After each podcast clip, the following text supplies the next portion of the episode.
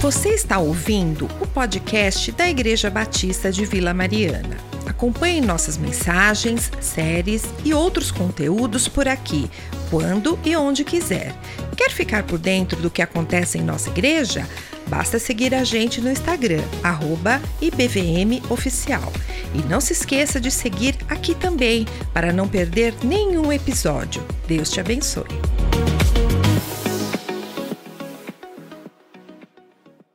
Parte boa do lado ruim é a série que eu estou pregando. Teve um parênteses aí pela minha saída de férias. Ah, e estamos, vamos continuar aí a parte boa do lado do ruim. E a parte boa do lado ruim da provação. Qual é a parte boa do lado ruim da provação? Provação dói e ela toma da gente. Abra sua Bíblia comigo em Jó capítulo 1. O livro de Jó é um livro para mostrar a todos nós que, de fato, o sofrimento que nós experimentamos na vida não é, na maioria das vezes, punitivo. Não é por causa de uma escolha errada que eu fiz, não é por causa de um pecado que eu insisto em cometer. Ah, muitas vezes o sofrimento é isso, é uma punição por escolhas, é uma punição por erros que nós cometemos e nós então temos as consequências. Por exemplo, Davi decidiu não ir para a guerra e ele então ah, ficou em casa e em vez de estar cumprindo as suas responsabilidades, acordou numa tarde e foi passear no terraço do palácio e viu Batseba e caiu em adultério. Ele teve consequências, consequências horríveis que nós lemos do capítulo 12 de 2 Samuel até o primeiro capítulo de 1 Reis. Problemas sérios na família, filho matando o irmão, filho estuprando irmã, uma série de dificuldades. No final da vida, não é um filho rebelde que quer tomar o trono de Salomão. Esse é o sofrimento punitivo. Mas em Jó, quando nós começamos a ler o livro, diz: Havia um homem na terra de Uz, cujo nome era Jó, homem íntegro e reto, temente a Deus e que se desviava do mal. A sensação que a gente tem é que o indivíduo desse não deve sofrer, não é verdade? E quando alguém assim sofre, nós temos a sensação de que Deus é injusto. Já teve essa sensação? Nossa, como Deus pode fazer essa pessoa sofrer assim? Já pensou assim? Você não precisa expressar Deus é injusto, mas quando a gente vê alguém que a gente crê que não deveria sofrer e sofre, a gente pensa, por que, que Deus está permitindo isso? Nós estamos de outra forma dizendo de uma forma mais amena, não é? Através de um eufemismo, de uma forma mais efêmera, é, é, tranquila, calma de se falar, não é suave. Deus é injusto. Não é isso que a gente pensa ou só eu penso isso? Aqui em nosso meio.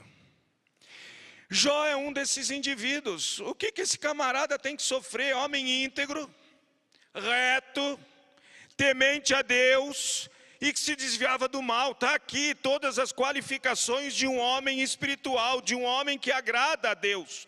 E agradava mesmo. Só que ele passa por um sofrimento terrível. E no capítulo 1 ainda, do versículo 13 ao versículo 19, você encontra aquela narrativa histórica verdadeira da perda de todos os seus bens, da perda dos seus filhos, e vem uma informação, não é, atrás da outra. De forma cavalar, vem um servo e lhe diz: Olha, ah, veio uma tempestade e, e, e ah, vieram algumas pessoas e roubaram Aí veio uma tempestade, seus filhos estavam reunidos e deu contra a casa e eles morreram todos. E uma informação atrás da outra, não dá tempo nem do indivíduo respirar. Que dor, que sofrimento. Essa aprovação está tomando tudo de Jó.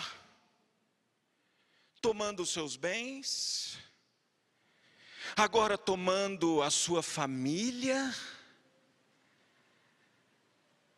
E a palavra de Deus diz: então Jó se levantou, rasgou o seu manto, no versículo 20, rapou a cabeça e lançou-se em terra e adorou. Sabe o que é isso aqui? É a dor da provação, é o sofrimento, a angústia, a aflição da provação. Jó não está passando por isso porque ele precisava de uma punição. Porque o versículo 1 diz que ele é íntegro, ele é reto, ele é temente a Deus, ele se desvia do mal. Jó vai passar por todo o sofrimento que ele está iniciando aqui, a sua passagem, com a perda dos bens, a perda da família, depois aquela doença terrível que vem sobre ele, que alguns acham que é lepra, mas provavelmente não é a lepra, porque ele se relaciona ainda com os amigos, os amigos ficam perto dele, era uma infecção horrível na sua pele, uma infecção que trouxe muita dor, muito sofrimento e tomou a dignidade dele.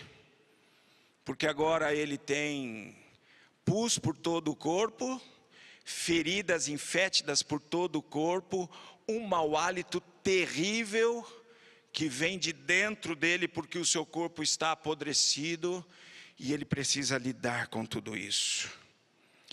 Por isso que Jó se levantou no início, antes até das feridas, com a perda dos bens e dos filhos. Que dor deve ter sido essa, que rasgou o coração dele, que trouxe contrição ao seu coração, o seu coração ficou miudinho, esmiuçado com a dor. Por isso que ele rasga o seu manto. Rasgar o manto no Antigo Testamento é um símbolo externo do, do rasgar do coração pela tristeza, do rasgar do coração pelo sofrimento. Quando o indivíduo pegava o seu manto, a sua capa e a rasgava, ele estava dizendo para todos: O meu coração está rasgado o meu coração está entristecido, o meu coração está constrangido em contrição. Dor pela aprovação. Rapou a cabeça. Essa era outra simbologia, quando o camarada rapava a cabeça e a barba. Cabeça é cabelo e barba. Ficava totalmente sem pelo no rosto e na cabeça ele estava dizendo: Eu perdi a minha honra e a minha dignidade. Essa era uma a simbologia da perda da dignidade, da honra, do valor. Por isso a aprovação toma e a aprovação dói. E o que fazer quando isso acontece? O livro inteiro de Jó vai tentando responder através dos seus amigos que não têm a percepção de Deus. Até que um que tem uma certa percepção aparece na história e olha, é o mais jovem de todos.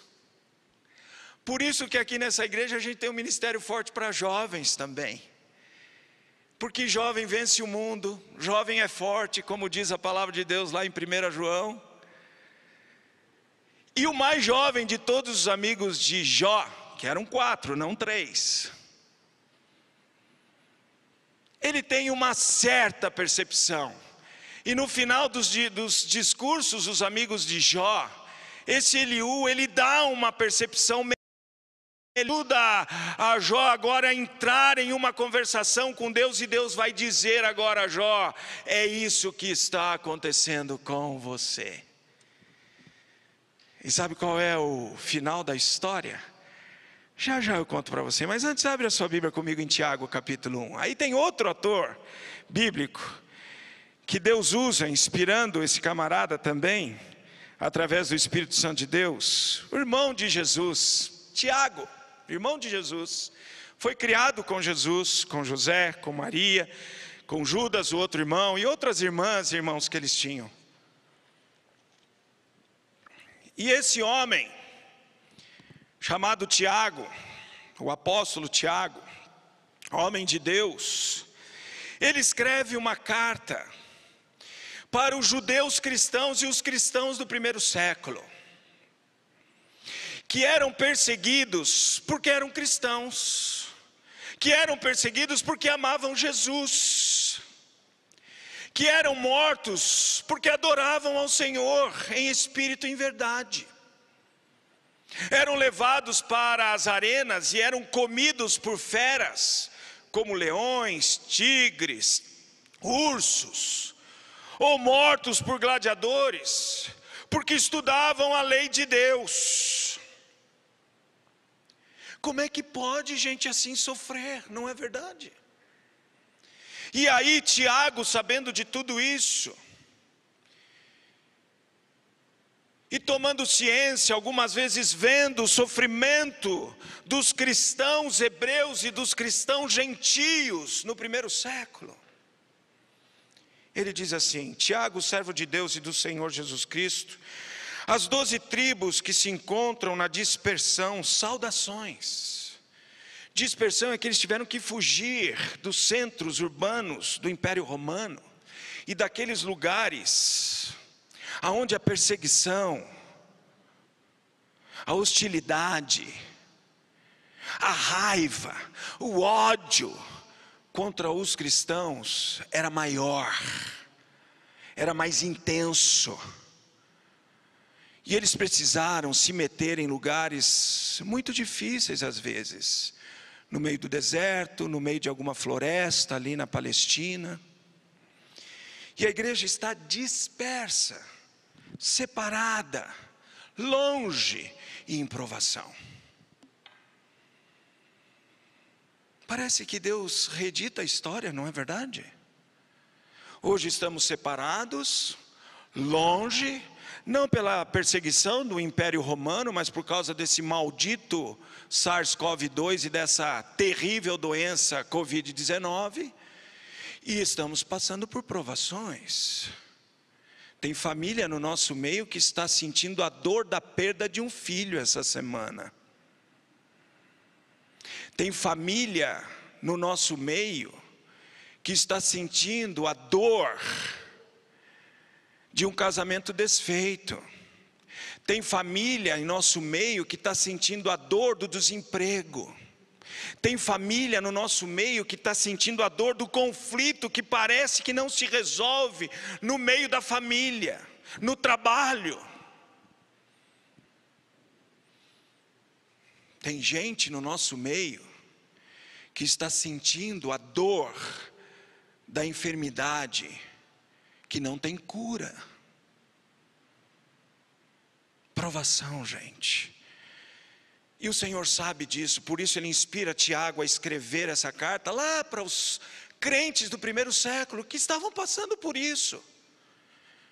E ainda por outros, outras perseguições físicas. Nós temos perseguições emocionais, espirituais, sentimentais, conhecidas hoje como bullying. E Deus inspira Tiago a escrever para os crentes do primeiro século, mas isso se torna a palavra de Deus, porque é inspirada pelo Espírito Santo de Deus para falar o seu coração e o meu coração hoje, dizendo assim: Meus irmãos, aí é para você, para mim, para todos nós que conhecemos ao Senhor, que lutamos para viver uma vida santa, que lutamos para viver uma vida íntegra, reta, desviando-se do mal, e vem sofrimento. E por isso a gente pensa, mas por quê? Meus irmãos, tende por motivo de toda alegria. Essa aqui é a alegria plena, pura, não é a alegria que está sujeita a uma tarde no parquinho ou na piscina. que a maioria dos nossos filhos da infância e netos adoram. E eles dizem assim: Foi a tarde mais alegre que eu tive. Não é assim? Essa alegria não está sujeita à conquista de um carro novo, mesmo que seja semi-novo, mas é novo para você. E você entra no carro e se senta no carro. Uau! Câmbio automático. Não preciso pisar na embreagem. Uau! Olha, sobe o banco. E você vai ficando mais alto no carro. Olha, não preciso mais ficar mexendo no retrovisor, aqui dentro mexe. E aquela alegria pelo carro novo. As irmãs, não é aquela alegria sujeita ao vestido novo que você sonhou e economizou e agora conquistou, e você põe o vestido e fica na frente lá do espelho, aquela alegria pela beleza conquistada. Não é. Essa alegria não é sujeita à conquista de um amor. Hã? Como o Alex e a Aninha sentiram no dia que eles decidiram a começar a namorar. Já vi que eles entraram aqui. Ah, está ali. Olha lá, está sorrindo. Maravilha. Não há problema nenhum nessas alegrias. Mas essa não é a alegria de Tiago 1. Essa alegria aqui é a alegria pura não sujeita a circunstâncias, não sujeita a situações, porque ele diz aqui: tende o motivo por toda alegria o passardes por várias provações. A palavra várias aqui é multicor de provações. Por isso que eu disse alguns tipos de provações no nosso meio. Todas elas são provações, dificuldades que tomam, doem e entristecem as nossas vidas. Mas o Senhor está dizendo: tende por motivo de toda alegria, muda a chave espiritual da sua alma e do seu coração. Gente, como isso é difícil. Eu contei brevemente uma história que durou três meses da minha vida, que pareciam três eternidades. Vendo a minha esposa ali, definhando na cama, não sabendo se iria embora para o céu ou não, e eu ia ficar viúvo com apenas cinco anos de casado, um jovem pastor tendo que cuidar da igreja lá na cidade de Rio Claro, num tempo difícil no Brasil, foi naquela, naqueles meandros do Collor e da mudança, e muita gente perdendo emprego no Brasil, e ainda vem essa situação de um tumor. Senhor, o senhor não errou, não, o senhor não está fazendo uma confusão, está aqui um jovem pastor. Eu larguei todo o sonho da engenharia aeronáutica, eu larguei todo o sonho da faculdade do ITA, e eu fui para o seminário, e eu me preparei, e eu estou aqui na cidade de Rio Claro, aonde a placa era O. Oh, era uma cidade bem do interior na minha época. Os carros de boi andavam ainda no trânsito. Poucos carros na cidade. Maioria usava bicicleta. A igreja e a casa pastoral era num bairro onde ao redor não havia quase nada, nada, muito escorpião, mais nada. O senhor não errou, não. Essa era a, a, palavra da minha alma e do meu coração. Por quê? Com muito choro, muita lágrima. Como é difícil entender que eu preciso ter uma alegria plena e pura quando eu lido com aprovação. E não é fácil até hoje para mim. Sempre que eu tenho uma aprovação, eu tenho que parar, madrugadas e madrugadas, e orar, e ler a palavra, e clamar ao Senhor: transforma de novo meu coração, Senhor. Transforma de novo a minha reclamação em adoração, a minha murmuração em santificação. Transforma de novo, Senhor, porque eu sei que o Senhor quer que eu tenha alegria pura, plena nesse sofrimento. Não é fácil, gente. Mas a Bíblia está dizendo, é a palavra de Deus. Tenham, tenham alegria ao passarem por várias provações. Então qual é a o lado ruim da aprovação é que ela dói, toma e entristece. Agora qual é a parte boa da aprovação? As provações devem ser encaradas com alegria, pois a todo tempo modela o indivíduo para produzir persistência e maturidade. Nós não crescemos se não passarmos por testes, essa é a realidade da nossa vida. Nós não crescemos se não fomos testados em todos os segmentos da nossa vida. Por isso que tem prova no, no, no colégio, na faculdade, no trabalho, na família. A gente tem que ser levado a entender que eu preciso passar por esses testes para crescer, para amadurecer. Nosso filho teve que tomar uma decisão muito difícil para ele nesses dias. E era mais fácil nós tomarmos a decisão para ele. Faz isso. Mas nós decidimos deixar que ele tomasse a decisão. Orientamos, claro. Olhamos o todo. Mas você tem que tomar a decisão. A decisão agora é sua vemos essa situação. Lembra o, o, o, cântico que cantamos? Não temas quando tiveres que tomar decisão. Confia em mim. É meu todo o trabalho. O seu trabalho é descansar e pedir sabedoria. Por isso, no versículo aí, 5, 6, 7, fala de pedir sabedoria a Deus. Agora, não é fácil. E o Daniel teve que tomar uma decisão.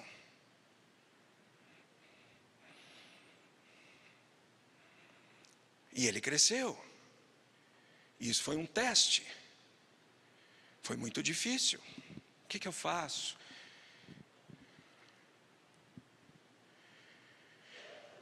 Por que eu tenho que ter alegria ao passar por multicores provações? Uma variada tipologia de provações, variados modelos de provações, sabendo que a aprovação da vossa fé, uma vez confirmada. Toda essa expressão é a tradução de duas palavras, e uma delas é docmos, que aliás é o nome de um ministério aqui da igreja dos adultos solteiros, docmos. A palavra docmos tem a ver com aprovado. Aprovação. Por isso está traduzido aqui, sabendo que a aprovação da vossa fé é uma vez confirmada. Quando eu passo pela aprovação, pelo teste, que é uma outra palavra em grego, que tem essa sonoridade, peirasmos, teste, experimento. E eu sou docmos, aprovado, a minha fé é confirmada eu não ah, me perco na aprovação, eu não permito que o meu coração se perca, porque eu luto contra ele, eu luto contra a minha alma. A minha alma me puxa para a perdição, a minha alma me puxa para questionar, a minha alma me puxa para murmurar, mas eu luto contra ela de madrugada, eu luto contra ela a todo tempo, para ser aprovado e assim haja uma produção de perseverança. Essa palavra perseverança tem a ver com estabilidade, estar fixado muito bem, e pode vir ventos, podem vir tempestades, podem vir águas, podem vir o que vierem. Eu continuo firme.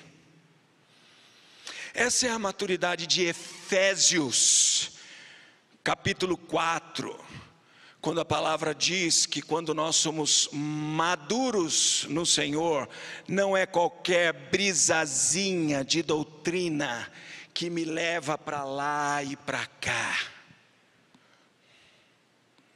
Pessoas que são provadas e são aprovadas, elas são fixadas numa raiz espiritual profunda, e não é qualquer vento de doutrina, qualquer vento de sofrimento, qualquer vento de dificuldade, qualquer vento de perseguição que me tira, que me tira, que me demova da graça de servir ao Senhor. Nós estamos cantando aí a música a um grande amigo. E quando estávamos cantando essa música, eu me lembrei da história de Policarpo, não o Quaresma, o outro Policarpo, da história da igreja, que foi perseguido pelo Império Romano. E o comandante da escolta que foi prendê-lo disse: Policarpo, você já é um homem idoso, velho, você não tem que passar por esse sofrimento, fique firme, com o Império Romano, nega esse Jesus e continua a sua vida, homem. Você é um ancião de dias, para que passar por esse sofrimento? E Policarpo respondeu ao comandante: Há mais de 60 anos eu sirvo ao meu Jesus, e ele nunca me decepcionou. Por isso eu nunca o negarei e o decepcionarei. É isso que é alguém perseverante. Policarpo não respondeu isso porque estava sendo levado pelo Império Romano a um resort, ou resort, se quiser. Não foi levado para uma clínica de anciãos com spa, piscina aquecida, comida de primeira. Ele estava sendo levado para o cativeiro para morrer, porque amava o Senhor ancião de dias, idoso, velhinho.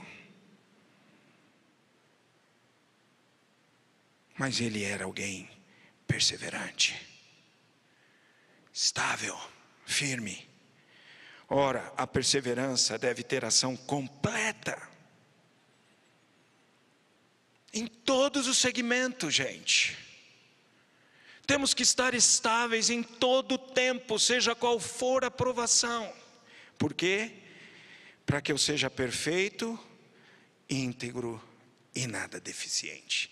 Essas três palavras têm a ver com maturidade, tem a ver com perfeição, tem a ver com inteireza, tem a ver com nem uma falta há.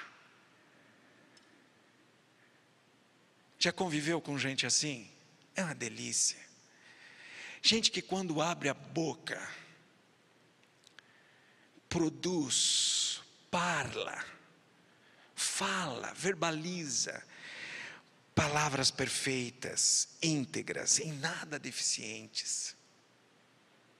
Gente, como é bom.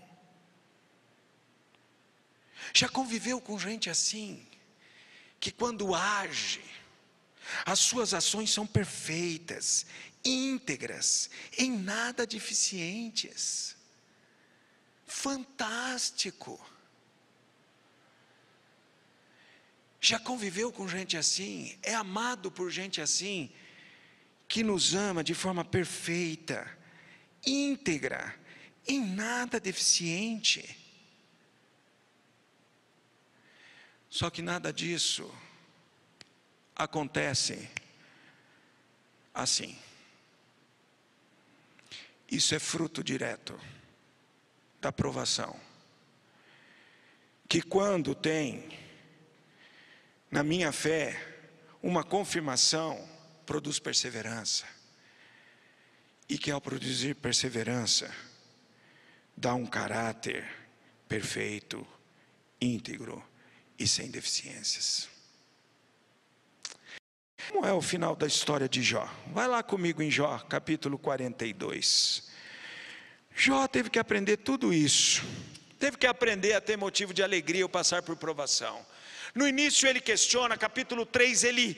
Ah, ele derrama o seu coração diante de Deus, um lamento enorme, e aí ele começa a questionar os seus amigos, e começa a, dizer a sua própria justiça, a sua própria inteireza de coração, a sua própria integridade, vai lutando com isso, lutando com isso, até que chega Eliú, Eliú dá uns conselhos que faz ele dar uma balançada, então entra Deus na história e conversa sério com ele, então ele entende. E aí ele termina toda essa história dizendo assim: Então respondeu Jó ao Senhor, versículo 2 do capítulo 42 de Jó: Bem sei que tudo podes, e nenhum dos teus planos pode ser frustrado. Quem é aquele, como disseste, que sem conhecimento encobre o conselho? Na verdade, falei do que não entendia, coisas maravilhosas demais para mim, coisas que eu não conhecia. Escuta-me, pois, havias dito, e eu falarei. E eu te perguntarei, e tu me ensinarás. E agora, um dos versículos mais lindos da Bíblia. Eu te conhecia só de ouvir, mas agora os meus olhos te veem. Gente, quem daqui e daí do outro lado da câmera não quer ter essa experiência? Conhecer ao Senhor não só por ouvir, mas através dos meus olhos da fé, poder vê-lo, contemplá-lo, contemplar a beleza do meu Senhor. Por isso, me abomino e me arrependo no pó e na cinza. Em outras palavras, Jó está dizendo: Eu aprendi, Senhor, me perdoa pela minha insensatez me perdoe pela minha imaturidade de reclamar, murmurar, questionar. Eu quero aprender com Tiago. Diz eu e você agora. Não Jó, porque ele é de outra época. Mas eu e você podemos dizer: Senhor, nós nos abominamos no pó e na cinza. Queremos aprender com Tiago a ter uma alegria plena e pura ao passarmos pela provação, porque assim seremos perseverantes íntegros, perfeitos e nada deficientes. Quero terminar com três conselhos. Primeiro vem de Liri Coleman, que escreveu Manancial no Deserto. Não sei quantos de vocês têm essa devocional. Fui criado aos pés de Manancial dos Desertos, no deserto pelos meus pais. A aprovação vem não só para testar a nossa fé, mas para solidificá-la. O carvalho não é apenas testado, mas enrijecido pelas tempestades. A aprovação vem não só para testar a nossa fé, mas para solidificá-la. O carvalho não é apenas testado, mas enrijecido pela tempestade. Agora um do meu do meu exemplo de ministério. Queria ter conhecido esse cara ao vivo e a cores, mas não foi possível, então eu me delicio com as suas escrituras, com os seus escritos. Aqueles que mergulham no mar das aflições trazem pérolas raras para cima. Charles Haddon Spurgeon. Aqueles que mergulham no mar das aflições trazem pérolas raras para cima. E quero terminar uma com um pobre coitado aí chamado Darcis Borowski Jr. Pensando em tudo isso, eu pensei num conselho para mim e para vocês. É melhor o desconforto do crescimento do que o bem-estar do encolhimento. Acredite é melhor o desconforto do crescimento do que o bem-estar do encolhimento. Que Deus nos ajude e que quando tivermos que enfrentar as provações, eu oro por vocês, igreja, todo o tempo, a todo tempo, para que Deus preserve vocês das provações e das aflições. E saiba que eu oro por vocês a todo tempo, para que Deus fortaleça o coração de vocês, quando estiverem passando por provações. Orei antes do culto aqui por todos vocês, oro por todos vocês a todo tempo. Mas nós vamos passar por provações. E quando você estiver passando pela provação, saiba que Deus sabe o quanto nós aguentamos a provação. E Ele quer nos ensinar para nos tornarmos mais fortes, mais íntegros, mais perfeitos e em nada deficientes. Querido Pai Celestial, ajuda-nos, por favor a experimentarmos a parte boa da provação. E que o lado ruim seja apenas um teste, seja apenas uma prova a nossa alma e nosso coração. Não permita, Senhor, que o nosso espírito se renda, Senhor, às mazelas da nossa corrupção na hora da provação mas que ele se assegure na tua graça, na graça da alegria em tempos de provação, para experimentarmos a perseverança, a inteireza, a perfeição e a retidão. Rogamos por isso, Pai, cuida da tua igreja, fortalece a tua igreja Dá sabedoria à tua igreja. Nós oramos em nome de Jesus. Amém e amém.